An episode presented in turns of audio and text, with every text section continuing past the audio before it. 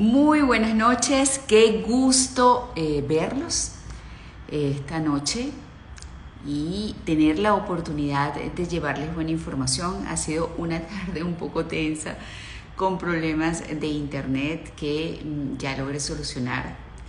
Eh, le mando las gracias a ese equipo maravilloso de Intermax que siempre está allí para socorrerme en casos de tensión como los de esta tarde. Pensé que no iba a ser el live, eh, de hecho, estaba en una transmisión previa eh, con mis queridos aliados de eh, arroba IMOC CCS y quedó a la mitad de la conversación con la especialista, pero bueno, allí quedó guardada y la vamos a compartir. Ya veo a dos de mis invitados conectados, ya les voy a dar entrada. También sé que Bolivia tiene problemas de conexión, pero ella dijo que iba a hacer todo lo posible también para para conectarse como lo hice yo, como lo estoy haciendo yo, gracias a los que están allí. Bueno, ya también veo a Bolivia, ya también veo a Bolivia, que bueno, ya les voy a dar entrada a los tres, gracias a los que se están conectando. Y vamos a hablar de un tema importantísimo, mamografía o termografía, que dicen los expertos, diagnóstico precoz o artimaña elaborada. Y decidimos tocar este tema porque es preocupante que personas que tienen gran cantidad de seguidores, estén eh, priorizando la termografía o descartando la mamografía en función de valerse de la termografía para diagnosticar precozmente el cáncer de mama. Y precisamente a través de estos grandes invitados del día de hoy vamos a desmentir eso porque obviamente es importante tener información acreditada, científica y profesional. A ver, eh, mis invitados de hoy, el doctor eh, Javier Soteldo, estoy dando entrada a los tres y les agradezco de antemano el tomarse este tiempo para informar que se debe. Y ya veo a Omar, veo a Javier, vamos a esperar por, por, Bolivia, que está en una zona con muy mal internet, pero ella dijo que iba a hacer el esfuerzo de conectarse, de hecho estaba allí. Ya ahí está. ahí está Bolivia. Ok, qué bueno, qué grato poder contar con ustedes para un tema tan importante. Los presento como se lo merecen. Javier Sotel Javier, cirujano oncólogo, especialista en tumores de partes blandas, vicepresidente de la Sociedad Anticancerosa de Venezuela, mi querida Bolivia Bocaranda, presidente de Se Nos Ayuda, emprendedora social, sobreviviente de cáncer de mama, y Omar Arias, físico, médico, científico venezolano y profesor de la Escuela de Salud Pública de la Universidad Central de Venezuela. Bolivia se salió, pero seguramente va a entrar en cualquier momento. Y gracias por estar allí este, después de, esta tarde de tropiezos. Bueno, gracias a ti, Mari, por la invitación. Un gran saludo, Omar, gran amigo y a, Bolivia. Así es, así es. Muchísimas gracias y de verdad un gusto poder compartir con todos ustedes. A ver, vamos a poner en, contexto eh, el tema y la pertinencia del tema. Eh, Omar, este, tú me alertaste, eh, porque también a ti colegas te alertaron y me gustaría que, hablaras de lo delicado que es precisamente este tipo de, temas no abordados de manera científica y los perjuicios que puede causar pues, a la vida y a la salud de las personas. Sí, mira, María Laura, fíjate, más bien primero, muchísimas gracias por habernos permitido este espacio para poder llegar a todas aquellas pacientes y aquellas mujeres que necesitan realizarse sus valoraciones y sus evaluaciones anuales y que están en esa duda cuando ven en redes sociales el tema de la termografía. el primer llamado de atención fue justamente eh, una influencer, 300 mil personas la siguen y comienza a hablar del tema de la termografía como sustituto de la mamografía. Mi mayor advertencia no fue tanto ella, sino que después otras tres influencers, obvio, eh, estamos hablando en este caso está en Madrid, luego otra persona está en Miami, otra en California y otra en Venezuela, y todas decían, mira, sí, estamos de acuerdo en que eh, la termografía es muchísimo mejor que la mamografía, ve a hacerte solamente el tema de la termografía, además que puedes ver puedes ver un conjunto de células menores a 200 células y eso permite diagnosticar precozmente el tema del cáncer de mama, ¿no? Ante esto, evidentemente, era necesario que, hiciéramos un abordaje mucho más técnico, mucho más preciso y justamente poner en contexto a, las personas. ¿sí? La termografía es una técnica, todos nosotros estamos emitiendo radiación, todos nosotros emitimos calor, emitimos, por lo tanto, radiación de tipo del infrarrojo. Si ustedes se acuerdan en las películas, eh, un poquitico los que están un poquito más mayores, se recordarán de, eh, ¿cómo era? Depredador, que el, tipo tenía, era un alien y tal, y tenía la posibilidad de ver. Eh, ah, bueno, perfecto, ahí estamos en la línea. Entonces, bueno, él tenía la posibilidad de ver, bueno, si Arnold Schwarzenegger se escondía, bueno, efectivamente él se, se tapaba con fango y entonces, bueno, de esa manera bajaba la temperatura corporal. Pero también lo vimos, por ejemplo, con las cosas militares, cuando la gente utiliza las gafas de visión del infrarrojo, es decir, todos nosotros que estamos vivos estamos emitiendo calor. Entonces, ¿qué hacen los equipos de termografía? Bueno, registran este calor, que no es más que radiación del infrarrojo, y permiten hacer un mapa justamente de las zonas en donde tenemos mayor cantidad de calor o evidentemente menor cantidad. Entonces, eso es lo que hace en términos globales lo que es un termógrafo. Ahora, el detalle aquí importante es obviamente la resolución. Sí, justamente yo creo que es uno de los puntos importantísimos a abordar con Javier y es el caso, yo voy a hablar un poquitico de la termografía, después Javier nos acompañará con el tema de mami sobre sí, todo. la parte técnica. Sí, y sobre todo, Javier, el tema de los datos, ¿no? Para que las pacientes comprendan la importancia de hacernos el tema de las mamografías, de los chequeos. Entonces, ¿qué pasa con la termografía? Que yo tengo una resolución muy baja, y cuando hablo de resolución muy baja es que yo puedo detectar cosas no tan pequeñas, ¿sí? En el caso de la mamografía, nosotros hablamos de microcalcificaciones, es decir, una calcificación que está en el orden de micro, más pequeño que un milímetro. Eso es para que tengamos en cuenta esto en términos de dimensiones. Entonces, claro, cuando nosotros estamos hablando de diagnóstico precoz, nos estamos refiriendo justamente a que desde el punto de vista de radiodiagnóstico estamos evaluando cosas muy, muy pequeñas, menores al milímetro. Y eso, por eso es que se mantiene el gol estándar de, la mamografía como un gol estándar en el screening del CA de mama. Ahora, en el caso de la termografía, yo puedo ver cosas macro, pero este nivel de detalle que podemos ver a nivel micro es imposible porque incluso esas microcalcificaciones o ese conjunto de microcalcificaciones todavía no liberan una cantidad de calor suficiente capaz de provocar una diferencia que yo pueda ver. Entonces, muy importante y atento con esto. Es grave porque se supone que se gana la batalla al cáncer con un diagnóstico precoz, es decir, cuando se logran descubrir esas lesiones bien chiquititas y bueno, ahí es donde eh, Javier nos puede este, dar su opinión con respecto a esto y por supuesto luego vamos a hablar de Bolí con Bolivia, eh, calidad de mamógrafo, su caso, lo importante fue precisamente lograr un diagnóstico temprano. Todo esto que la gente tiene que manejar como información porque puede salvar vidas. Eh, adelante, Javier. Eh, bueno, eh, cuando me tocan estos temas con Omar es difícil porque Omar tiene, parece una biblioteca y tiene tanta información espectacular. Te felicito, Omar. Siempre, de verdad, oírte es un placer porque tienes demasiada información y te fascina comunicarla y eso se siente. Fíjate, eh, hay algo bien importante que dijo Omar, que la termografía, bueno, como su nombre lo dice, solamente registra calor a través de los rayos infrarrojos. Y el calor se genera principalmente por la presencia de flujo sanguíneo. ¿okay? Eso es lo principal en el caso nuestro. Un cadáver, pues, no, no genera calor porque ya no hay flujo sanguíneo, por supuesto, no hay un metabolismo y no genera calor. Entonces, en el caso de la mama, para que se genere calor más allá del contorno, es decir, de la mama entera, tiene que ver algo que tenga una vascularización un poco mayor a la que tiene el contorno de la mama, para que se pueda ver en la termografía, como decía muy bien Omar, yo no recuerdo esa película, pero eh, eh, eh, sí se ve como más oscuro. La termografía lo que hace es una escala de colores y lo más oscuro, lo, lo más caliente, lo rojo, pues. Entonces, en esos casos, cuando son lesiones que están neovascularizadas, nuevas, se concentra allí una vascularización que es anómala, totalmente distinta a la mama, entonces se puede detectar ese nódulo. Entonces, fíjense, ya hay un enunciado que hay que tener en cuenta y que es muy importante.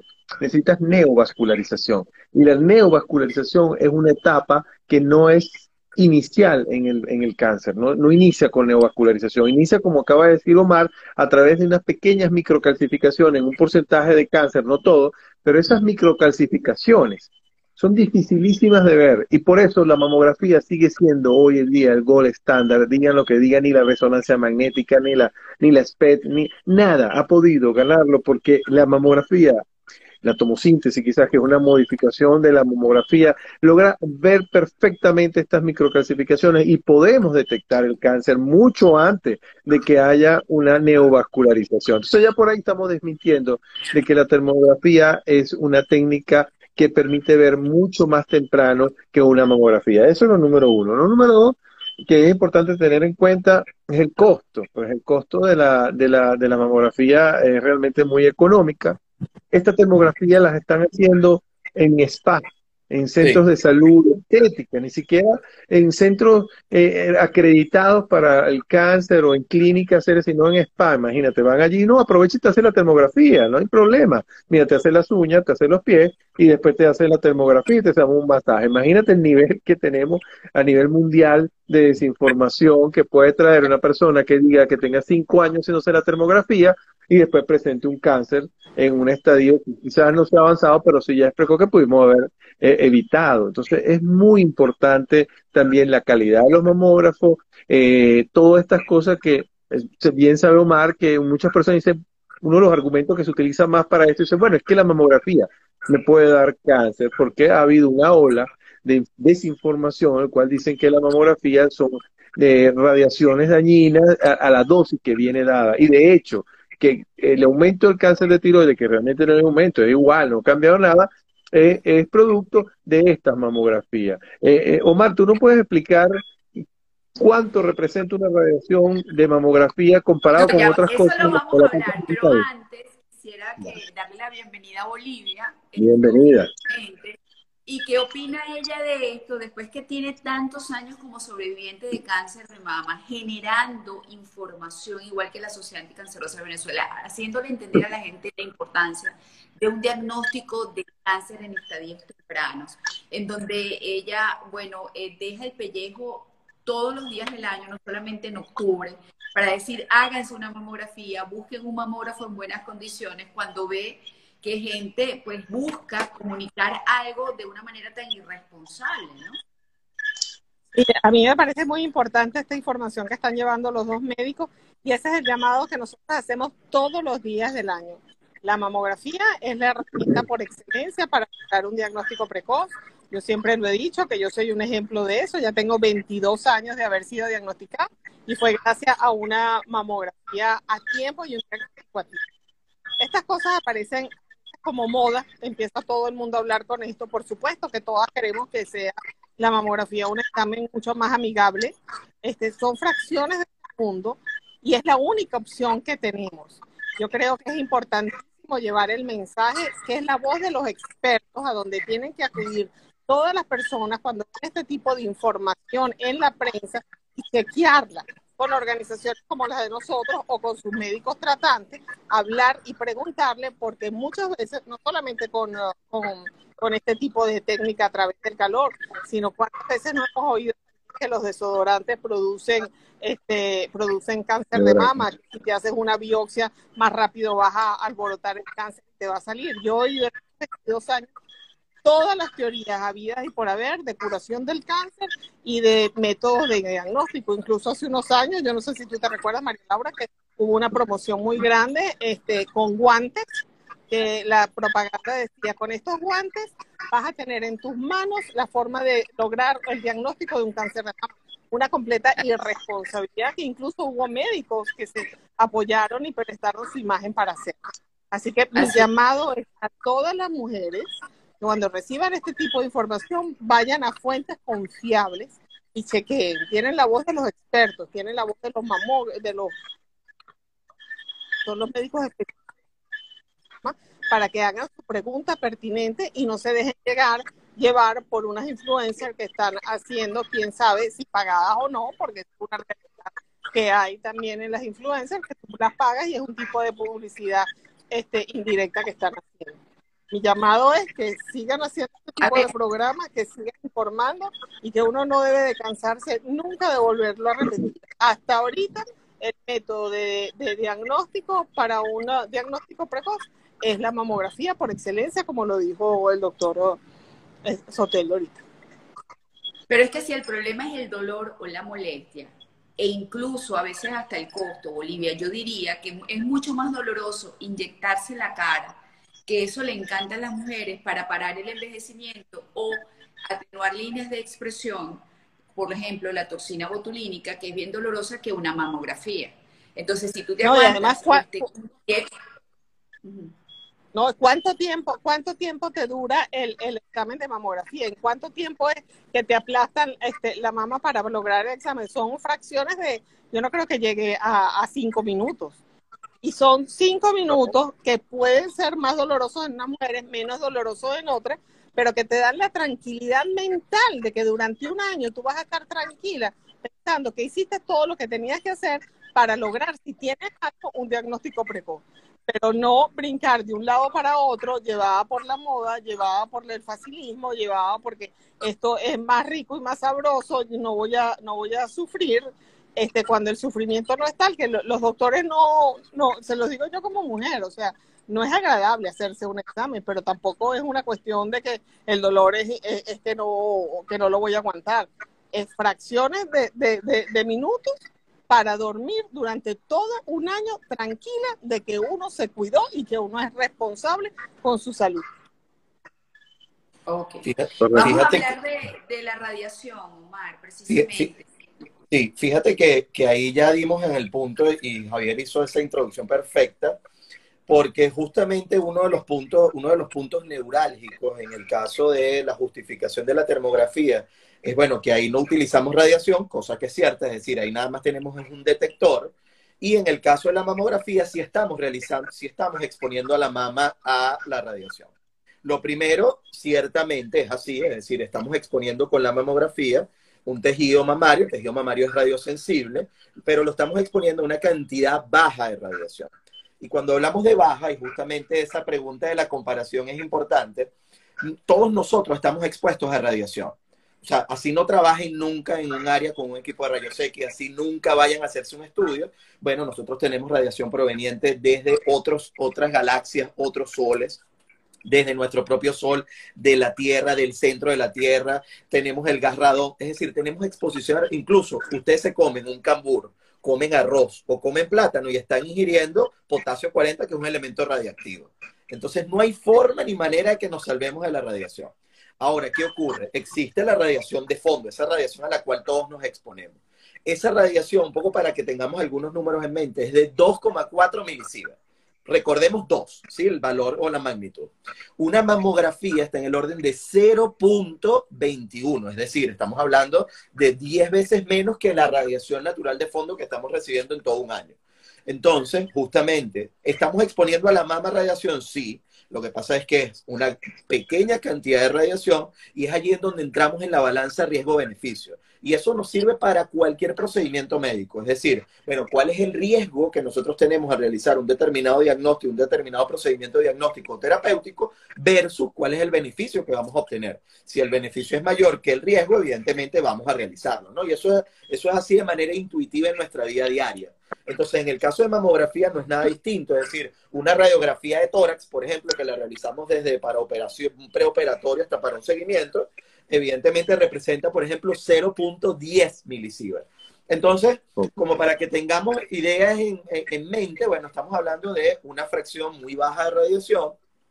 Por supuesto que siempre ha preocupado el tema de, bueno, ¿qué pasa si yo expongo a la mama durante un tiempo prolongado? Si eso va a provocar un cáncer radioinducido en el tema de mama. Fíjense. En el caso de radioterapia, en el cual nosotros podemos trabajar con hasta mil veces la cantidad de radiación que estamos trabajando en mamografía, es posible que con esas altas cantidades de radiación yo pudiera llegar a provocar justamente una lesión, por ejemplo, en la mama contralateral. Y eso se ha venido disminuyendo justamente dependiendo de las angulaciones y de las técnicas que utilizamos en radioterapia, de manera tal de disminuir la cantidad de radiación que llega a la otra mama pero con el caso de la mamografía efectivamente no se ha comprobado y justamente en el tema de la tiroides, eh, yo estuve haciendo un seguimiento muy, muy específico para ver de dónde venía toda esta historia. Justamente apareció un programa en los Estados Unidos en donde, bueno, había un grupo de médicos que decía sí, que había aumentado la cantidad de cánceres de tiroides allí en una determinada región, cosa que luego si revisamos en la Asociación Americana de Cáncer, no está demostrado, es decir, no hay una variación significativa entre hombres y mujeres, por lo tanto no hay una manera de compararlo con el tema de la, de la, de la mamografía. Y lo otro es, para que ya finalizar, la radiación tiene que pasar 60 centímetros de aire, interactuar con la mama y luego devolverse 40 centímetros y atravesar la piel. Es decir, conforme yo aumento la distancia, disminuye la cantidad de radiación. Así que la cantidad de radiación que llega a nivel de la tiroides es tan baja que primero no se justifica para nada utilizar el protector de tiroides, todo lo contrario. El protector de tiroides, si entra dentro del campo de visión de la mama, lo que va a provocar es que la escala de grises que voy a tener en la mamografía se va a ver alterada, porque ahora yo le estoy diciendo a ese equipo, mira, lo más, más denso es este plomo, ya no son las microcalcificaciones. Entonces yo voy a ocultar información. Por eso es que es muy importante que tanto nuestras pacientes como, y, esto también lo he escuchado, hay, hay, médicos que me han dicho, tuve la oportunidad de estar en Colombia y en una conferencia una de las médicos me decía, bueno, mira, Omar, antes de que se vayan a la calle enfrente a hacerse la mamografía con el protector, yo se lo doy. Total, lo que hago es tener cuidado. No. Es decir, tenemos que ser muy responsables y saber si de verdad lo que queremos es buscar el cuidado de nuestra paciente, bueno, entregarle las mejores herramientas. Ahora, y aquí se lo paso a Javier la pelota ahí rapidito, María Laura. Javier, la pregunta de oro es, bueno, ¿qué pasa y por qué es importante para nuestras pacientes que lo detectemos menores a un centímetro? O sea, ¿qué diferencia hay? Y, Javier ha sido un, bueno, cuando ustedes ven, obviamente el trabajo de Javier, ustedes ven toda la mañana trabajando en mama, después toda la tarde trabajando en mama, o sea, hay demasiada cirugía.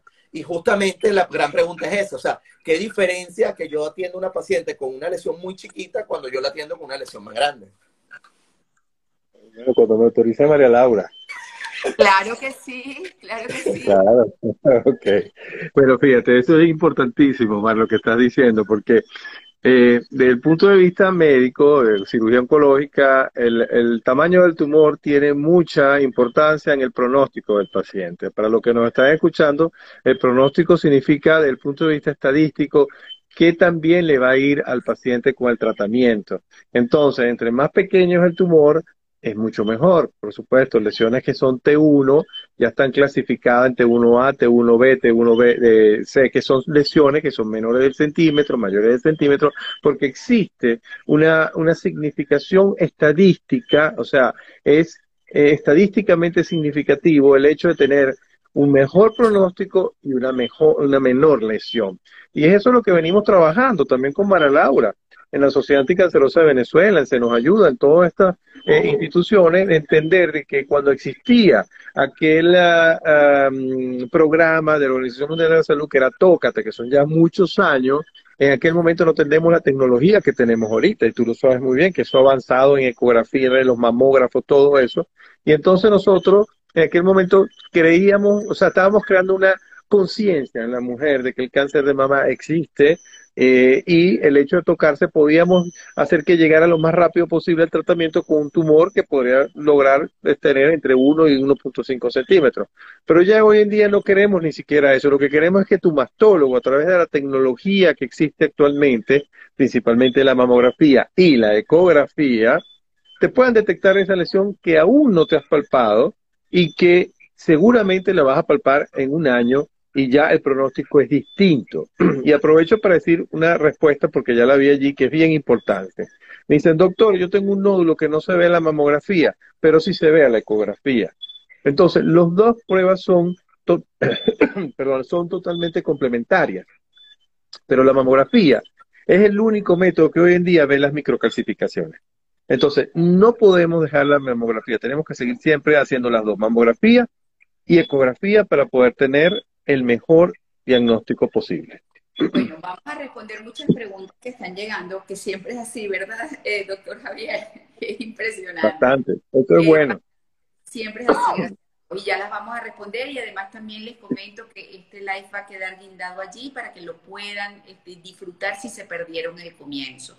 Este, pero usted mencionó algo muy, muy importante, Javier, y es el hecho de que hace tiempo se hablaba del tócate, precisamente, y yo creo que en su momento fue útil porque se empezó a generar conciencia sobre el conocimiento, la exploración y eh, la existencia del cáncer de mama. Obviamente después nos dimos cuenta que el tócate este, no era suficiente porque cuando ya tú te tocabas o te palpabas una lesión, ya tenía un grado de avance que quizás hacía difícil o complicado el tratamiento. Entonces ahora el mensaje es no solamente tienes que conocer tus mamas, sino que después de cierta edad tienes que comenzar a hacerte una mamografía y un eco mamario. Y esa es otra pregunta que hicieron allí. ¿A partir de qué edad uno debe hacerse un eco mamario y una eh, mamografía, doctores? Bueno, eso es un tema bastante, no controvertido, sino que hay muchas tendencias con respecto a eso. Está la escuela europea, la escuela americana, la escuela, por lo menos la escuela americana hoy en día eh, recomienda las mamografías a partir de los 40 años cada dos años. En Venezuela es muy particular porque nuestra medicina es muy personalizada. ¿ok? Eh, nosotros los médicos conocemos quiénes son los nietos, quién es el hijo, cómo se llama, porque tenemos una relación mucho más directa con los pacientes. Entonces nosotros, hoy en día, por ejemplo, nuestro grupo, nosotros eh, y la Sociedad Anticancerosa de Venezuela pide una mamografía entre los 35 y los 40 años. Y ahí podemos clasificarla según la clasificación de la densidad mamaria, qué tan efectiva es la mamografía. Y ahí respondo una pregunta bien importante, que me dicen, pero, pero si la mamografía es tan buena, ¿por qué no se la hacen una persona que tenga 30 años o 28 años? No, no se le puede hacer porque tiene mucha densidad mamaria y la densidad mamaria oculta las microclasificaciones. Entonces, la sensibilidad de la, del método de detectar la enfermedad baja demasiado. Entonces no podemos usarla, no, no, no, al menos que tenga una mama grasa en ese momento que es muy raro por la edad del paciente. Entonces es por eso que existe una edad para comenzar a hacer la mamografía. La ecografía es un método que permite ver quizás muchas más características que la mamografía. Ciertamente podemos saber si es líquido, si es sólido, si es sólido y líquido, podemos saber si es muy irregular, podemos saber si es profundo, superficial, podemos saber si, es, si tiene características de benignidad o malignidad. Pero es un examen complementario a lo que vemos en la mamografía. Y ciertamente la ecografía puede ser hecha a cualquier edad. Una niña de 15 años que presenta un nódulo mamario, que es una de las consultas más frecuentes, pues, que generalmente tiene lo que llaman un fibroadenoma juvenil, eh, llega a nuestra consulta y nosotros le podemos hacer una ecografía y lo vemos perfectamente. Pedir una mamografía allí no tiene ningún sentido porque no vamos a ver absolutamente nada y una irradiación, aunque pequeña como le explico más, innecesaria. Ahora, eh, depende, yo, yo nosotros recomendamos, por ejemplo, a todas las pacientes que tengan un antecedente de mama directo, de cáncer de mama, es decir, una mamá, una hermana, ¿ok? O varias tías que hayan tenido cáncer de mama, o si hay cáncer de mama masculino en la familia, de acudir apenas se desarrolla. Nosotros como mastólogos ya sabemos, le explicamos todo esto, le explicamos lo que es el cáncer hereditario, eh, por qué tiene que hacerse los controles y después empieza su control normal, que puede ser a partir de los 20 años, dependiendo de la historia de cáncer que tenga esa paciente. Aquí preguntan, ¿con implantes mamarios se hace más difícil la detección de lesiones? Esta pregunta llega por historias. Omar. Sí, fíjate, fíjate que ahí en el tema de, la, de, las, de los implantes mamarios depende incluso de cómo fue colocado el implante. Es decir, la colocación de un implante mamario definitivamente va a suponer una restricción de observar cosas. Pero existe una técnica que se conoce como la técnica de Klum, en donde con el mamógrafo y con la técnica que está moviendo un poco el implante hacia atrás, va a permitir observar el tejido mamario y eso reduce, pero siempre va a haber un porcentaje muy bajo, con la técnica de Klum eso baja entre un 9 y un 12% de tejido que no vamos a poder analizar.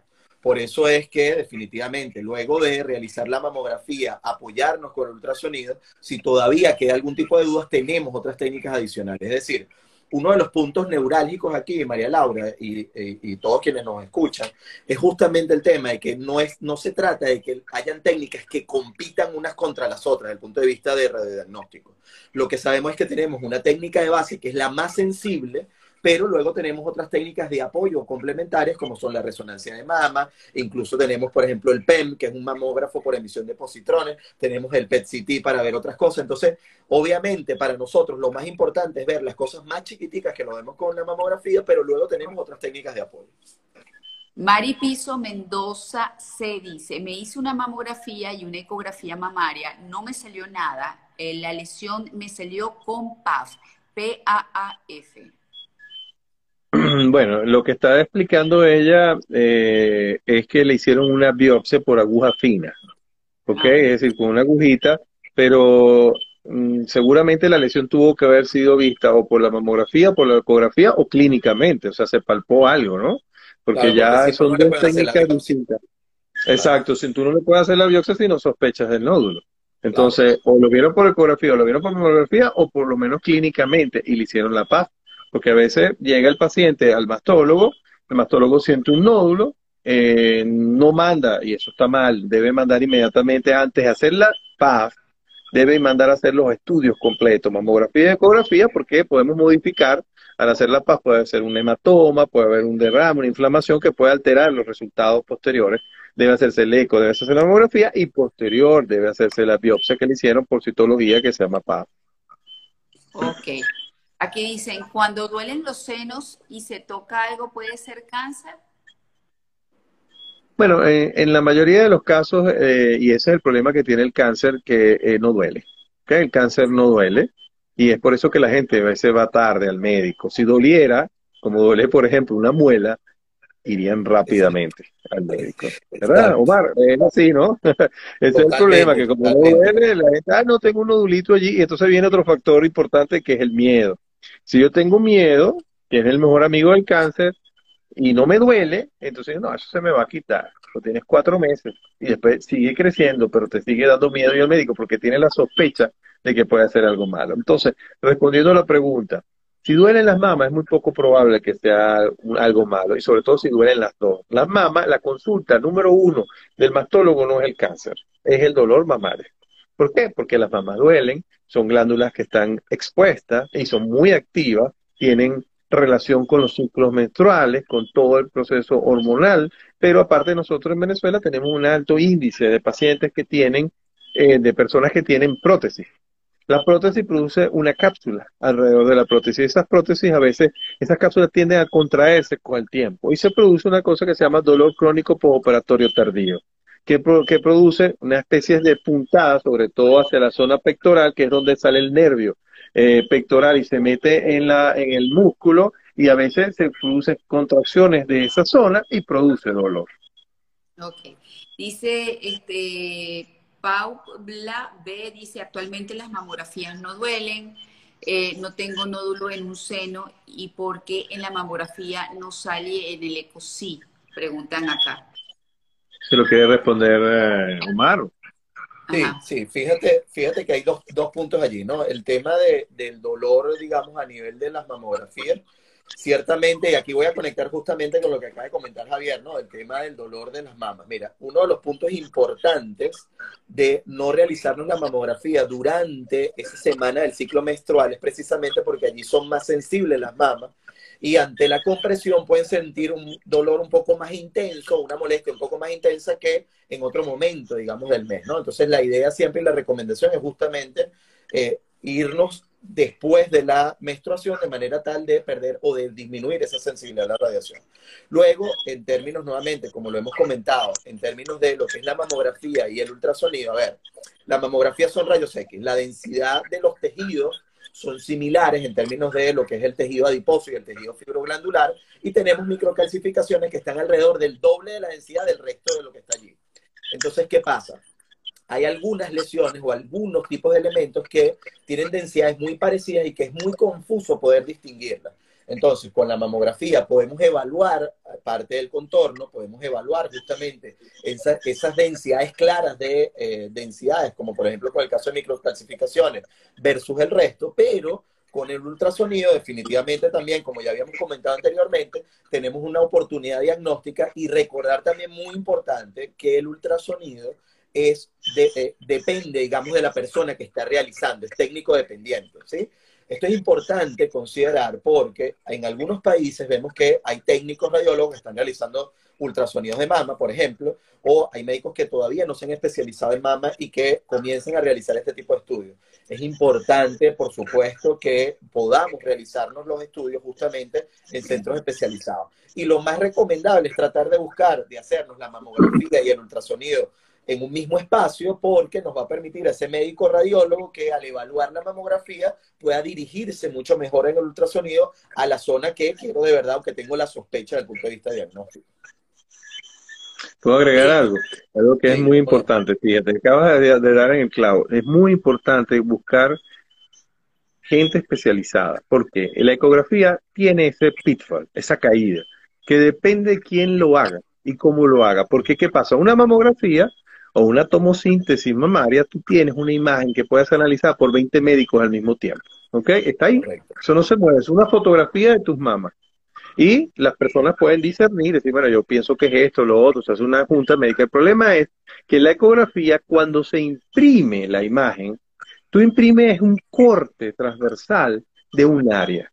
Si uno agarra, por ejemplo, una berenjena y le coloca un traductor que, ecográfico y lo corta por la mitad, lo que nosotros vamos a ver en la imagen es un redondo, que se interpretaría para nosotros clínicamente un nódulo.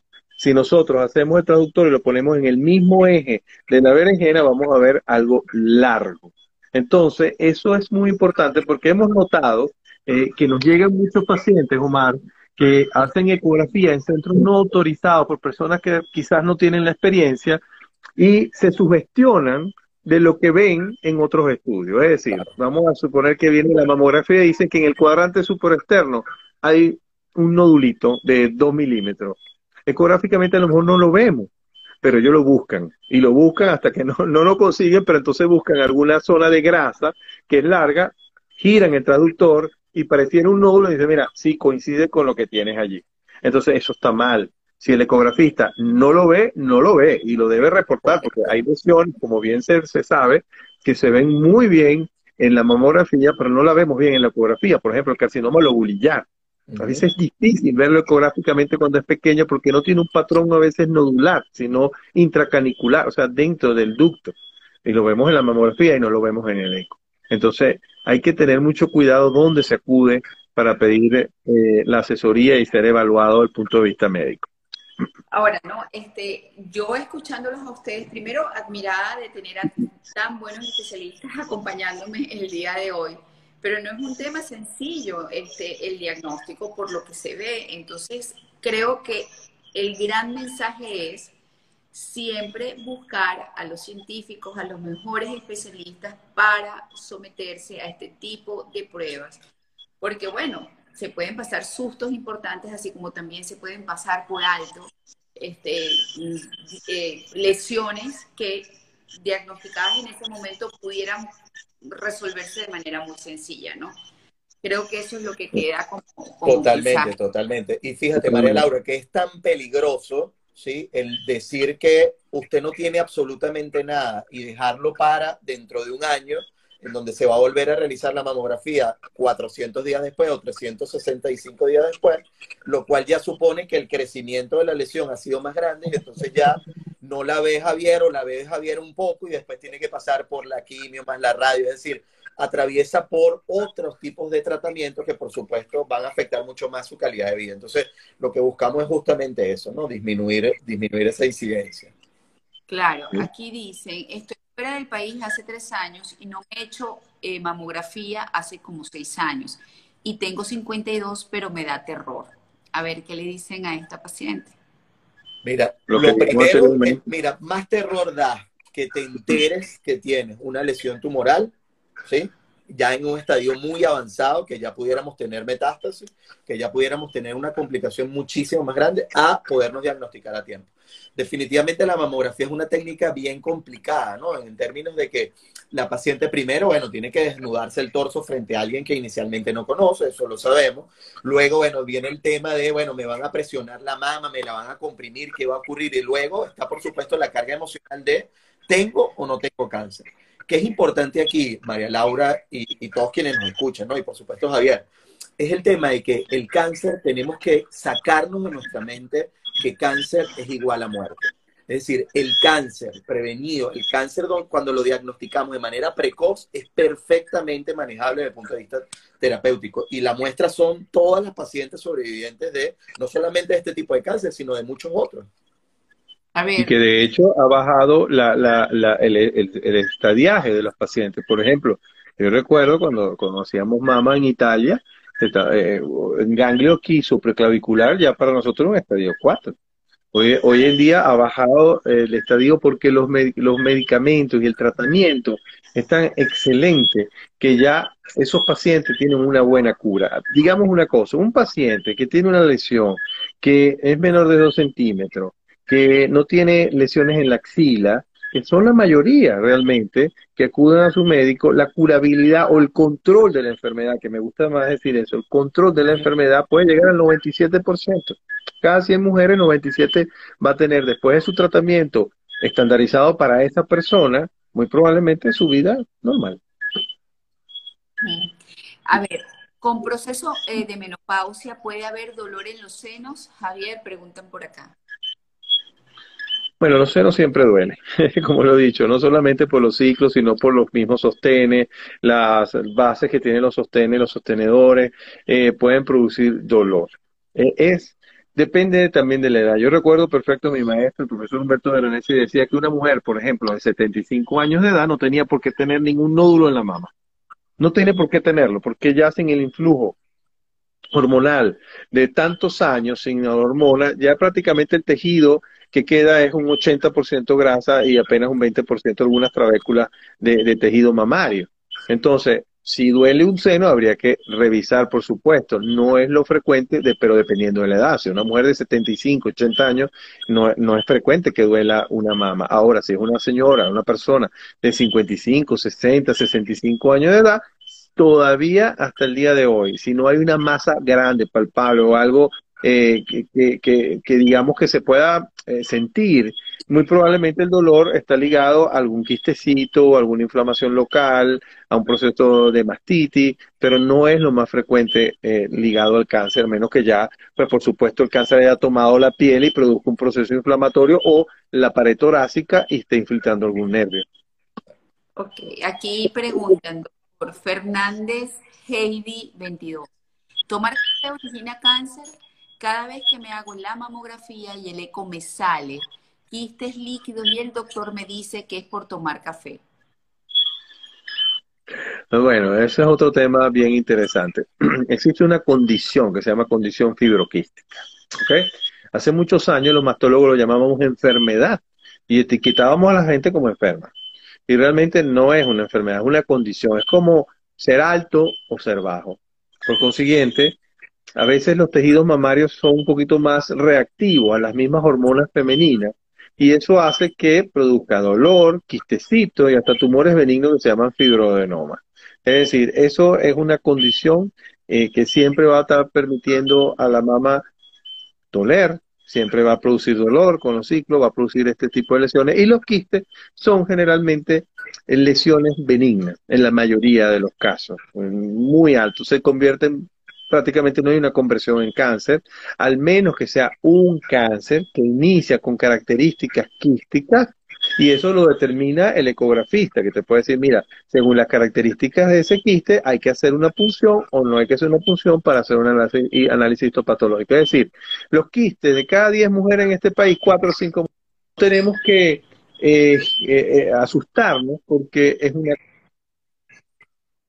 condición. Lo que hay es que hacer tu control anual con una persona válida, por supuesto, y con los, equipos también importantes tienen que ser buenos equipos. Lo, otro, Javier, es el tema también de los factores de riesgo, ¿no? Es decir, ya hablamos de que, de que una de las alternativas definitivamente es el tema eh, genético, ¿sí? Que por supuesto es importante que si yo tengo una madre, unas hermanas, unas tías que pudieran, pudieran llegar a haber presentado cáncer de mama, tengo que evaluarme digamos, el, estilo de vida que tiene, que tiene esa paciente, ¿no? Y justamente, eh, bueno, María Laura en sus espacios va, va apoyando es el tema justamente de un estilo de vida saludable, ¿no? Y tiene que ver justo con todo lo, con todo lo de hacer ejercicio, hacer actividad física, por supuesto tratar de disminuir el consumo de grasas, el, consumo de alcohol, el consumo de cigarrillos, es decir, hay una cantidad de factores que definitivamente, bueno, son factores de riesgo. Entonces, a veces no nos preocupamos de todos esos factores de riesgo, sino que estamos sumando y sumando tickets a una lotería que nadie quiere ganarse, ¿no? Entonces, tenemos que ser muy, muy presentes en este punto. Ahí yo preguntaría lo siguiente, Javier, este, ¿es prudente cuando tienes familiares que han eh, padecido de cáncer de mama hacerse pruebas genéticas para ver tu, tu posibilidades en este sentido? Pues claro, sí, por supuesto, eso es bien importante, pero dejé un poco abierta la, la, la, pregunta anterior. Con respecto al café, se ha dicho que lo que es café, Coca-Cola, té y chocolate tienen una sustancia que son metilsantinas y esas metilsantinas pueden producir edema en las mamas y pueden producir dolor. De eso se, por eso mandan centella asiática, vitamina E y no tomar y comer esto. No existe ninguna evidencia científica que valide esta información. Sin embargo, está el efecto placebo. Hay personas que tú les dices eso y dicen, bueno, yo estoy feliz porque no me dolieron mal las mamas. Bueno, perfecto. Pero estadísticamente no se ha podido hacer eso. Con respecto a la parte hereditaria, 8% de los cánceres de mama son productos de un, de, un, de un paso genético, de un error en un gen, de varios genes, pero los más estudiados son los BRCA1 y BRCA2. Cuando existe esta mutación en estos genes, que son unos eh, genes supresores, es decir, controlan a otros genes que se llaman protoncogenes y, para que no para que haya un equilibrio y estos genes están dañados tienen un 80% de posibilidad de generar cáncer en la paciente, en las mamas, antes de que llegue a los 70 años. Y la mayoría de todos ellos, es decir, 60%, 70% los vemos antes de los 40 años. Entonces, una persona que tenga un familiar, mamá, hermana, o varias tías, o algún, muchas primas, que eh, hayan tenido cáncer, pero sobre todo antes de los 40 o 50 años de edad, nosotros los mastólogos nos llama la atención. Entonces hay que hacer una prueba de BRCA1 y BRCA2 y no es más nada que sacar sangre. De esa sangre, lo, la, la genetista saca una célula viva que es el linfocito y ese linfocito desdoblan el ADN y pueden saber si esa persona tiene la mutación o no tiene la mutación. Y para los faranduleros, el ejemplo claro fue Angelina Jolie. Sí, ella se, Claro. justamente se hizo la evaluación, tenía la mamá y efectivamente ella se, se hizo una operación, digamos, previa o de... Sí. Ok. Iba a Sí, preguntar siguiente, este, que es una pregunta de, de las historias que se publicaron. Eh, dicen que si utilizar sostenes con ballena este, genera dolor, esa es una pregunta. Y otra pregunta es, siempre me he chequeado mis mamas con ecos y con mamografía, realizo ejercicios y tengo mamas grandes. ¿Es normal sentir como masas, como pelotas? Bueno, eh, las mamas son distintas, ¿ok? Para cada persona. Eh, nosotros, de hecho, la describimos algunas eh, mamas fibronodulares, es decir, que cuando uno la palpa, uno palpa nodulitos por todos lados y la mayoría son simplemente nodulitos de grasa, ¿ok? Entonces, eso es una descripción de una mama. Una mama fibronodular, una mama que está llena de nodulitos por todos lados, pero no existen nódulos dominantes, es decir, no hay un nódulo más grande o, diferente a todo lo que uno palpa en las mamas. O sea que eso es normal. Con respecto al seguimiento, estás haciendo un buen seguimiento. Con tu mamografía y el eco complementario, pues estás haciendo el estudio que, que se debe hacer para mantener a las mamas acorde o, o, o, mantener este control por si acaso saliera algo malo, detectarlo a tiempo y tener altas tasas de curabilidad. Ok, Fíjate aquí hay un punto. Ajá, di Omar, ajá. Perdón, perdón, rapidito. Hay un punto aquí importante que tiene que ver con la preparación para la mamografía. Más allá, por supuesto, de no hacérnosla en el periodo del ciclo menstrual, es el otro tema de no colocarse talcos, cremas a nivel de la mama. Esto es muy importante porque si estamos diagnosticando cosas chiquitas, ¿sí? como yo les estoy explicando, un conglomerado, un grupo de microcalcificaciones, de cosas menores al milímetro, y yo le coloco ahora una película de crema que, bueno, no, no importa, es el splash, es la cremita o es talco, yo puedo estar provocando o oculto información, porque bueno, estoy colocando una película que va a interferir con la densidad, o estoy colocando ahora pequeñas particulitas de talco que se pueden comparar con microcalcificaciones y generar ahora una angustia en la paciente completamente innecesaria. Entonces puedo generar falsos negativos o falsos positivos. Entonces muy importante la preparación para la mamografía de esos dos detalles. De acuerdo. En edad menopáusica o si estoy en la menopausia, ¿cuál debe ser la frecuencia de la mamografía, del examen? Bueno, tengo, un efecto ahorita retardado. La ballenilla o el soporte abajo eh, no produce, no debería de producir dolor, pero lo que pasa es que a veces personas que tienen mamas muy voluminosas, pues el apoyo que hace sobre esa zona hace que se pegue mucho a la pared costal y sufren muy frecuentes de eh, neuritis intercostales. Eso sí, pero no causa cáncer para nada. Pero sí puede producir neuritis intercostales dependiendo del volumen de la mama y el tamaño de la copa del, del sostén. Eh, la pregunta que hicieron ahorita fue. Voy, voy, que ya, ya me perdí. Ya me perdí yo también. Eh, paciente menopáusica, ah, ¿cuánto, eh, cada, ajá, cada, cuánto se tiene que hacer la mamografía? Bueno, la mamografía dependiendo. Gracias. Gracias, Omar. Menos mal que estás aquí, porque si no. Eh, realmente eh, se inicia la mamografía entre los 35 y los 40 si se inicia premenopáusicamente y se termina en algunos programas internacionales como el americano a los 65 años de edad. Y a los 65 años de edad porque el, a medida que aumenta la, la edad máxima pico de presentación del cáncer es entre los 55 y 60 años de edad, principalmente los 50 55 años de edad. Pero después de los 65 empieza a caer la curva de incidencia. Entonces, no se justifica el, el estudio tan, digamos, desde el punto de vista de screening, de hacer mamografías. Sin embargo, en Venezuela nosotros seguimos a nuestros pacientes siempre, porque ese 3%, 4% de posibilidad de que tenga cáncer una persona de 70 años, para mí como médico, en mi paciente, es importante. Entonces, al final la mamografía se tiene que hacer con el mismo periodo, nosotros lo hacemos anual aquí en Venezuela, eso no implica absolutamente ningún riesgo y eh, no, no cambia nada que si es premenopáusica o posmenopáusica. Lo que sí es importante es lo que dijo Mar, no lo hagas cerca del ciclo porque te va a doler más. Eh, la que lucha 2019. Yo tengo prótesis y desde que me las colocaron me pican por dentro y el médico me dijo siempre que es la reacción a un cuerpo extraño. Bueno, no sé cómo es la sensación de picar por dentro. Debe ser que le produce dolor o molestia.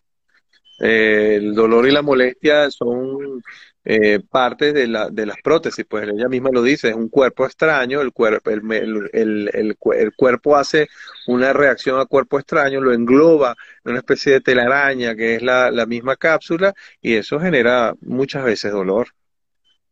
Ok. Eh, Parra, piso oficial. ¿Y es normal este, sentir molestias en los senos durante la menopausia? Sí, durante la menopausia. Bueno, eh, lo que pasa es que si tú estás ya en el momento menopáusico, estás en un periodo, o sea, acuérdense que está la premenopáusica, el periodo menopausal y postmenopáusica. Si estás en ese momento de la menopausia, se siente de todo, por supuesto. Hay un desarreglo hormonal importante, eh, es una transición de un estado de eh, hormonal a un estado de ausencia de hormonas y por supuesto puede haber dolores mamarios, puntadas, todo lo que siempre se describe y puede ser normal vuelvo y repito, aquí lo importante es siempre acudir al mastólogo una vez al año, chequearte. Ok, fíjense que voy a, cerrar con lo siguiente. Ya quedan siete minutos nada más, parece mentira. Eh, alguien habla acá de que es necesario un trabajo multidisciplinario, siempre es así, ustedes van a explicar por qué. Pero vuelven a preguntar algo que me inquieta. Buenas noches, ¿dónde puedo hacerme una termografía? Entonces yo quiero que en función de ese planteamiento y, o de esos dos planteamientos cerremos esta conversación con los seis minutos, siete minutos que nos quedan. Vamos a dejar Omar, pues. Bueno, gracias, gracias. Yo voy rapidito. Mira, el tema de la termografía. Podemos realizarnos una termografía para hacer una valoración de nuestro cuerpo de manera macro. Desde el punto de vista de la valoración de las mamas, no es aconsejable que esto sustituya a otros métodos diagnósticos que son más sensibles, como es el caso de la mamografía y su complemento, que es el ultrasonido mamario. Entonces, nuestra recomendación siempre es irnos hacia la técnica que represente mayor seguridad para ti como mujer y que puedas detectarlo con muchísima mayor antelación. Por eso, la razón de este live es justamente reforzar el hecho de enfocarnos hacia el ámbito de la mamografía del ultrasonido. Y en el caso de lo multidisciplinario, yo creo que bueno, un ejemplo de eso es este tipo de reuniones, es decir, eh, cuando, cuando la persona tiene cáncer, y todos lo hemos vivido de manera más cerca o más lejana, eh, a veces los familiares y la persona que tiene cáncer se consigue con una gran diatriba, ¿no? Es, bueno, ¿a dónde voy? Al cirujano, al radioterapeuta, al oncólogo, epa, me dijeron al radiólogo, o sea, ya no saben por dónde comenzar. Y es que debemos entender que esto es una enfermedad que debemos abordar de desde múltiples áreas, ¿sí? A veces comenzamos con el internista o con el ginecólogo que hizo una, evaluación clínica y observó algo que le llamó la atención y lo remitió al radiólogo. Pero lo que sí está claro es que debemos trabajar en conjunto. Y siempre, un ejemplo de eso ha sido la Sociedad Anticancerosa, también todo el grupo de Javier, es el tema de, hey, vamos a conversar y analizar el caso, porque cada caso es distinto. Hace 50 años el tratamiento era, bueno, lo más estándar posible, igual para todo el mundo. No, Y hoy sabemos que la medicina es lo más particular posible y dependiendo justamente de cada uno de los casos. Yo creo que ese es mi mensaje final y muchísimas gracias por, eh, estar, por estar aquí juntos todos. A ver, Javier. Bueno, yo te digo que trabajar en estas cosas con Omar es buenísimo, porque él hace todo y es perfecto lo que dice. Sí, bueno, todo es multidisciplinario. Nosotros tenemos unidades funcionales de mama, es decir, eh, ya no es como, como dice Omar, el, el mastólogo dice tú debes hacer esto, sino todo lo consultamos con el oncólogo médico, nosotros los cirujanos oncólogos, el radioterapeuta, el radiólogo, todo. Eso es una, para poder tomar la mejor decisión necesitamos de muchas personas. Es decir, eso es un trabajo que llevamos en las unidades que están aplicadas a la mama en Venezuela y en el mundo entero. Entonces, eso es importante. Con respecto a la termografía, mira, si te haces algo que realmente no te va a aportar algo importante, es no, detectar la enfermedad como la detecta la mamografía, no la hagas, porque al final te puede dar una falsa sensación de seguridad vas y te dice, no, está perfecto, estás bien. Y eso es lo que estamos combatiendo ahorita, que si te haces eso y te dice que estás bien, no te haces la mamografía, sino que te gusta hacerte eso porque no te, no te molestó hacerte el estudio y entonces ahí viene el problema. ¿Por qué? Porque no estás detectando las lesiones pequeñas. Ahí está el problema. Queda un minutico y quiero que respondamos esto, este, Javier, porque es importante. Dice, ¿existen centros donde los estudios no sean tan costosos y es importante el control? Este, y quizás puedas hablar algo de lo que está haciendo la sociedad anticancerosa. Claro, mira, muchas sociedades en Venezuela están ayudando a, paliar por la situación que estamos viviendo y la Sociedad Anticancerosa de Venezuela, la cual represento como su primer vicepresidente, ha hecho un esfuerzo muy grande de tener muy buena tecnología. La tenemos en la Clínica de Prevención del Cáncer que queda entre Canónigo y Esperanza en el centro de Caracas a precio prácticamente subsidiados por la Sociedad Anticancerosa de Venezuela, que no la van a conseguir en una clínica privada. Eh, ahí tenemos mamógrafos eh, con tomosíntesis, eh, se hacen también biopsia, y por supuesto ecógrafos de alta resolución, y es una, es una opción entre tantas, ¿no? Porque sé que también Salud tiene su, su clínica, se nos ayuda, otras, otras, otras fundaciones a nivel nacional, yo pienso que es importante apoyarse en estas fundaciones, en la sociedad, en gente que tiene trayectoria, que tiene médicos que están bien formados y está comprobado que están bien formados y aparte los costos son bastante económicos. Bueno, gracias a los dos. Estuvimos conversando primero con Bolivia Bocaranda, presidente de Se Nos Ayuda, emprendedora social sobreviviente de cáncer de mama, este, arroba Se Nos Ayuda Doctor Javier Soteldo Clavier, cirujano oncólogo, especialista en tumores de partes blandas, vicepresidente de la Sociedad Anticancerosa de Venezuela. Lo consiguen en arroba Javier Soteldo C o Grupo J Soteldo. Y el doctor Omar Arias, físico médico, científico venezolano y profesor de la Escuela de Salud Pública de la UCB. Lo pueden ubicar por arroba Cerofca. Esta conversación va a quedar guindada en IGTV para que puedan eh, verla de principio a fin cuando quieran. Y allí más datos de nuestros invitados. Hasta la próxima. Ah, buenas noches a todos. Hasta luego. Buenas noches. Buenas noches.